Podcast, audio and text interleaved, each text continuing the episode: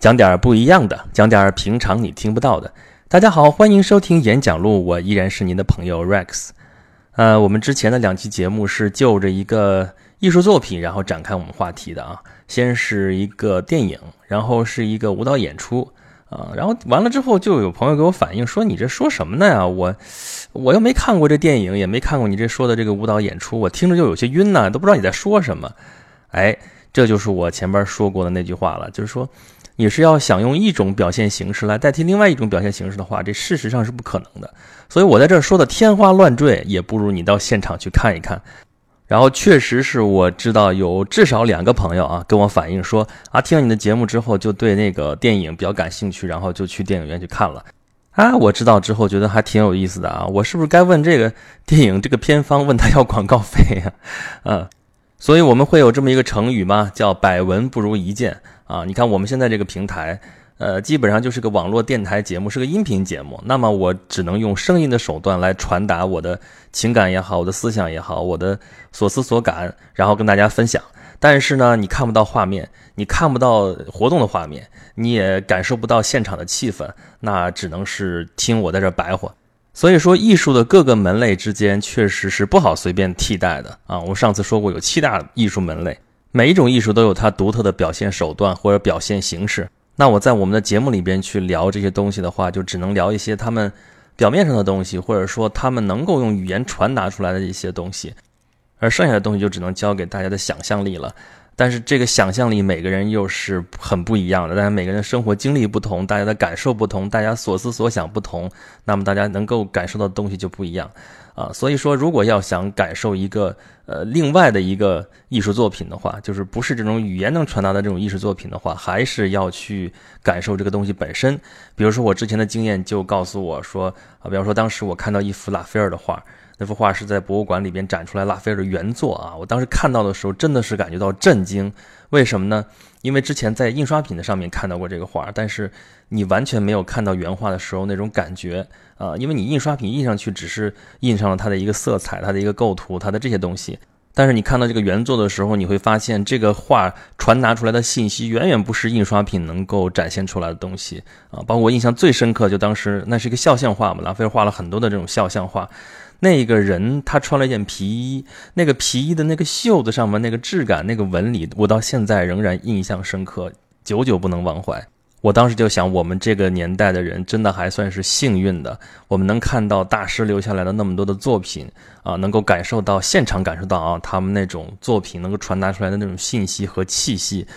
实在是一件很幸运的事情。但是，并不是所有的艺术作品都能够被流传下来，被我们现在的人再去欣赏啊。有些是因为艺术品保护的问题，但有些艺术门类它天生就没有办法去流传下来。比如说音乐，我们现在能够流传下来一些乐谱，但是那个音乐是一定要演奏出来才能够知道它的感染力在什么地方。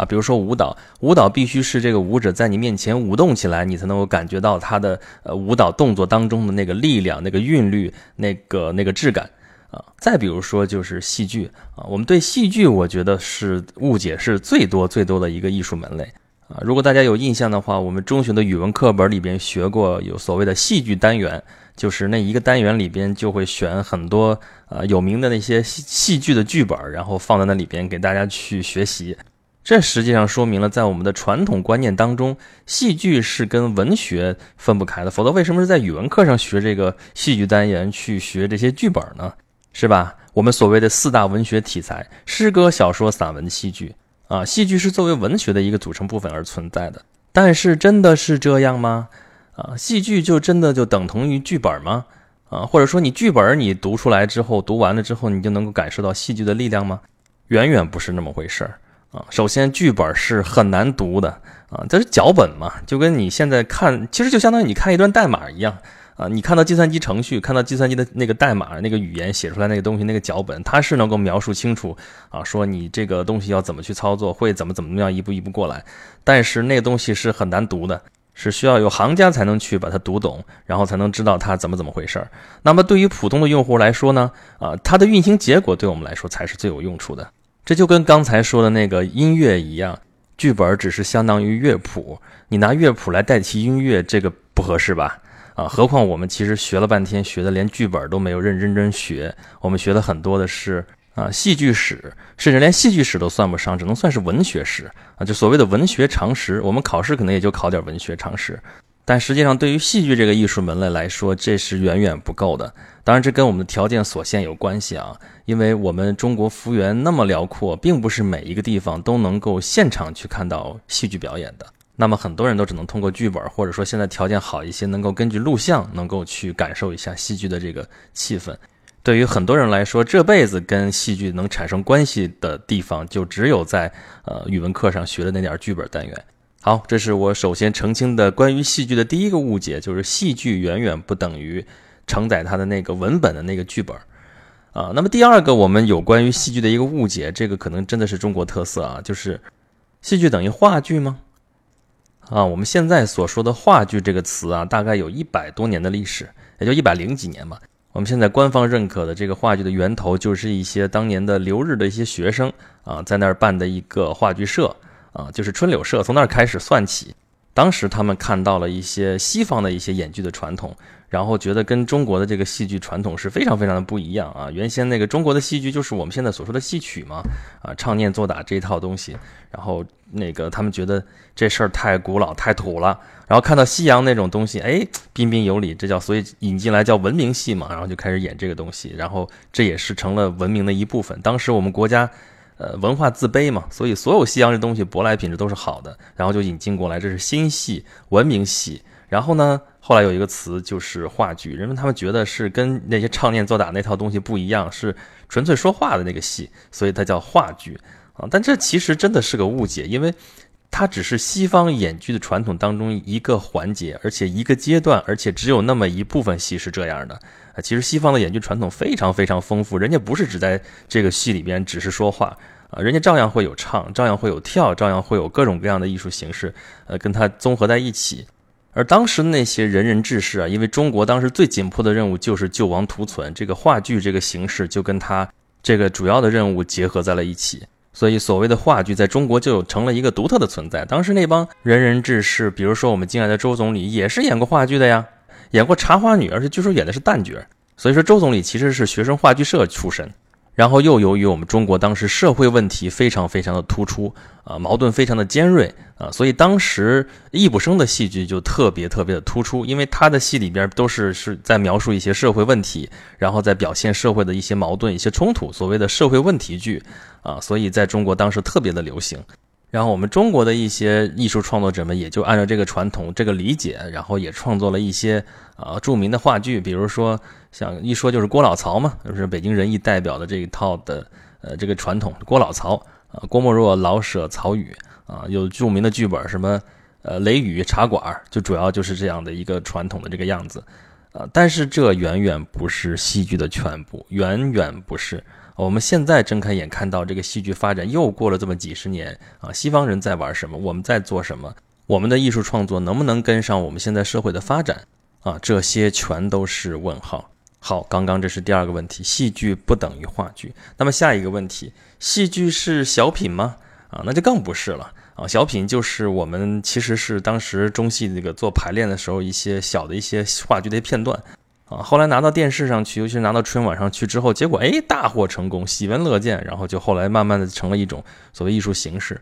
啊，但是小品其实它的功能性比较单一，我们说它又是讽刺，又是幽默，又是喜剧啊，什么什么东西都是往这个路上靠。但是这些功能其实相对于整个戏剧传统来说，整个舞台表演艺术来说，是很小很小的一个功能。啊，当然这个功能后来被发扬光大，结果在我们现在的话剧舞台上，结果比比皆是。比如说，呃，像最近这些年变成一个品牌的开心麻花，我们你看他慢慢演啊演啊，也就演到春晚上去，然后春晚上经常一个晚上有他两个节目啊，那他其实就是一个小品，然后他的话剧也就是把小品串在一起啊，大小品就这样。那么小品其实是这种表演艺术的一种大众化、商业化的一种一种变种。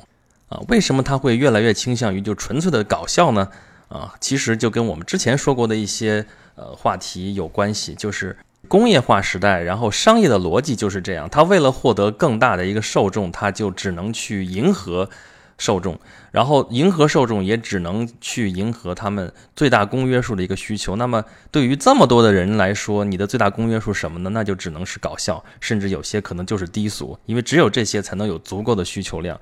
而每个人除了这种最大公约数的这种需求比较低级的这种需求之外，再高级的那些需求，每个人是千差万别的啊。所以你商业上为了保证这个量的话，是很难去一一满足的。所以在这个商业的逻辑之下，我们现在能够看到的一些，甚至在演出市场上看到的这些很多所谓的话剧也好、戏剧也好，都是看上去那种哈哈一乐，但是乐过之后也就那么回事儿的一些东西，其实就是大小品。所以戏剧远远不是话剧，那更不是小品。好。下一个问题，那么戏剧是对现实生活的一个模仿吗？就是说，戏剧舞台上表演的是不是就是我们平常的这个生活呢？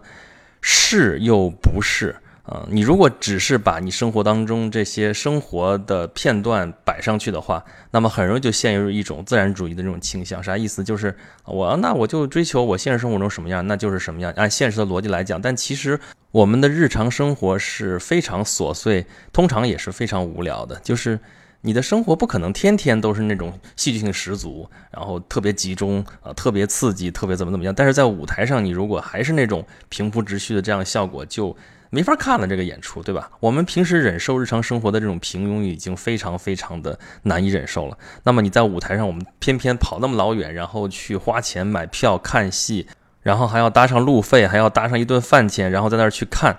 看了半天，最后也不过就是我们日常生活的这点小破事儿，那你还有什么意思呢？对不对？所以，我们经常会听到另外一句话，就是所谓的“艺术来源于生活，但是高于生活”。哎，这句话呢有没有道理呢？肯定是有道理的，但这句话是一句废话啊！废话之所以它会成为废话，是因为很多人其实说这句话的时候都是要为自己在辩护，而且往往是偏重于一点。啊，有些人偏重于前半截，就说艺术来源于生活嘛，所以那我这艺术就要跟生活高度一致啊，所以最后就慢慢变成了，就像我看前面说到的啊，最后变成了一些细节的堆砌，非常一堆琐一堆琐碎的东西，不光是戏剧啊，美术作品、音乐也是，我要模仿我的生活，最后就变成了一个一堆没法看的一堆东西。啊，然后有些人呢可能会强调后半句，说那我艺术是高于生活呀，所以我高于生活就可能就是那就跟生活不一样，然后呢就会变得莫名其妙，最后可能就是脱离了生活。所以其实这句话，你要真想用这句话的话，就应该是两边来说。艺术来源于生活，它一定跟生活相关，但是未必是一个一一对应的直接的一个关系。它可能会高于生活，是抽象出来的，是升华出来的一个东西，这才是艺术。那么对于戏剧来说也是这样，在戏剧舞台上，我们为什么像刚才说跑那么大老远跑到剧场？然后去还要吃饭，还要去有了个路费啊！一晚上回家之后，回去之后特别特别累，因为一晚上演出，你七点半开始的话，演俩钟头就已经九点半了。你到家，像北京那么大，你回到家不知道几点。为什么要付出这个时间成本、这个金钱成本去看一个舞台上的这样一个演出呢？我觉得对于戏剧工作者来说，永远永远要回答这个问题：人家为什么要跑这儿来去看你这个演出？嗯，所以你一定要给人家一些。不一样的东西，就像我前面我们这个节目台词一样，说要讲点不一样的，大家才愿意来听。这个也是一样，你要给大家一些不一样的东西，大家才愿意去看啊。所以在这个戏剧舞台上，对于这种艺术来说，你能给人家一些什么样的东西呢？那就应该是更本质的一个生命，更本质的一个生活。只有在这个意义之下，这样的一个艺术作品才算是成立的。这跟其他任何的艺术门类并没有什么本质上的不同。想象一下，那么多的观众到剧院里面来，大幕拉开，舞台上的演员和台下的观众，大家在共同的空间里面，共同来创造一段历史。这段历史大概可能不长，一个小时、两个小时，但是这时间都是转瞬即逝的。它跟其他的艺术门类不一样，就像我刚才说过拉斐尔的话。穿过百年的沧桑，这幅画还在我们的面前。可能画面的颜料有些斑驳，但是我们照样可以从原作当中感受到他画作当中的一些构思力量啊，跟那个建筑不一样。建筑啊，几百年、上千年，有些建筑还能够留存下来，我们还能感受到它的华美与壮观。但是像戏剧这种东西，写在剧本上的东西只不过是一个脚本，真正表演出来的才是这个戏剧，你能够真正感受到的一个艺术形式啊。然后这个东西表演出来之后，只有这么一段转瞬即逝的时间，即使你把它拍下来了，那也只是一个 copy，它不是这个东西本身啊，只有身临其境的这些人才能够感受到这个戏剧正在上演的那此时此刻的那个力量。我想，这才是这个戏剧艺术本身应该着力去关注的一些点，就是说能够发挥它的特长、它的特点的一些东西，而不是去做一些其他的艺术形式可能更擅长做的事情。比如说，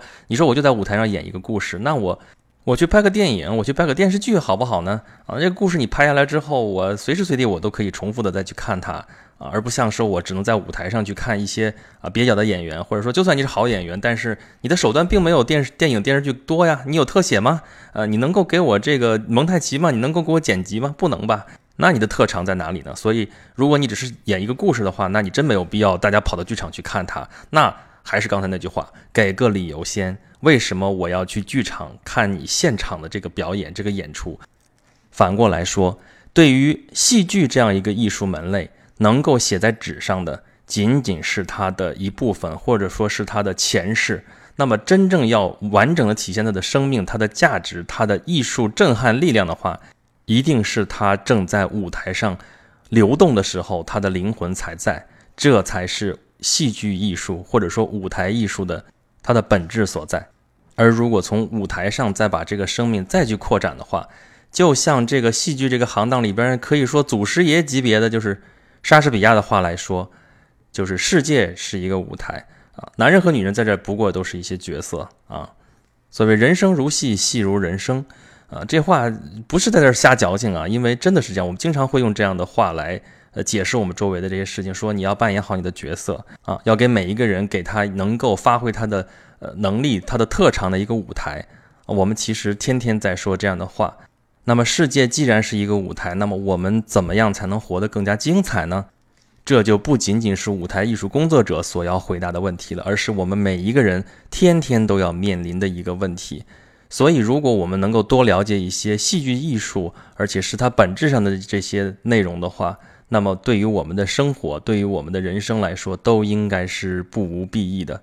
好了，我们今天是重点讲了。艺术的其中一个门类，讲的主要是戏剧，因为这块说实话我相对熟悉一些啊，能够多给大家白活白活。当然这里边的故事也有很多很多，呃，咱们这次是泛泛的讲了一些，大家如果感兴趣，我们下面还可以接着说啊。大家如果说啊，行了，你说的这都啥玩意儿？咱你前面不都说吗？反正你在这说也说不出来那个剧场的表演的效果，那你还说什么说？那咱就换换别的话题。好，节目的最后我再重复一下，大家如果对我这个节目如果还感点兴趣，而且想跟我交流交流的话呢，可以在你听到这个节目的平台下面给我留言，我基本上都能看得到啊，或者是请关注我的微信公众号“轩辕十四工作室”啊，在那里边你可以跟我直接沟通啊，直接来吐槽。呃，今天的节目就讲到这儿吧，咱们下期节目再见。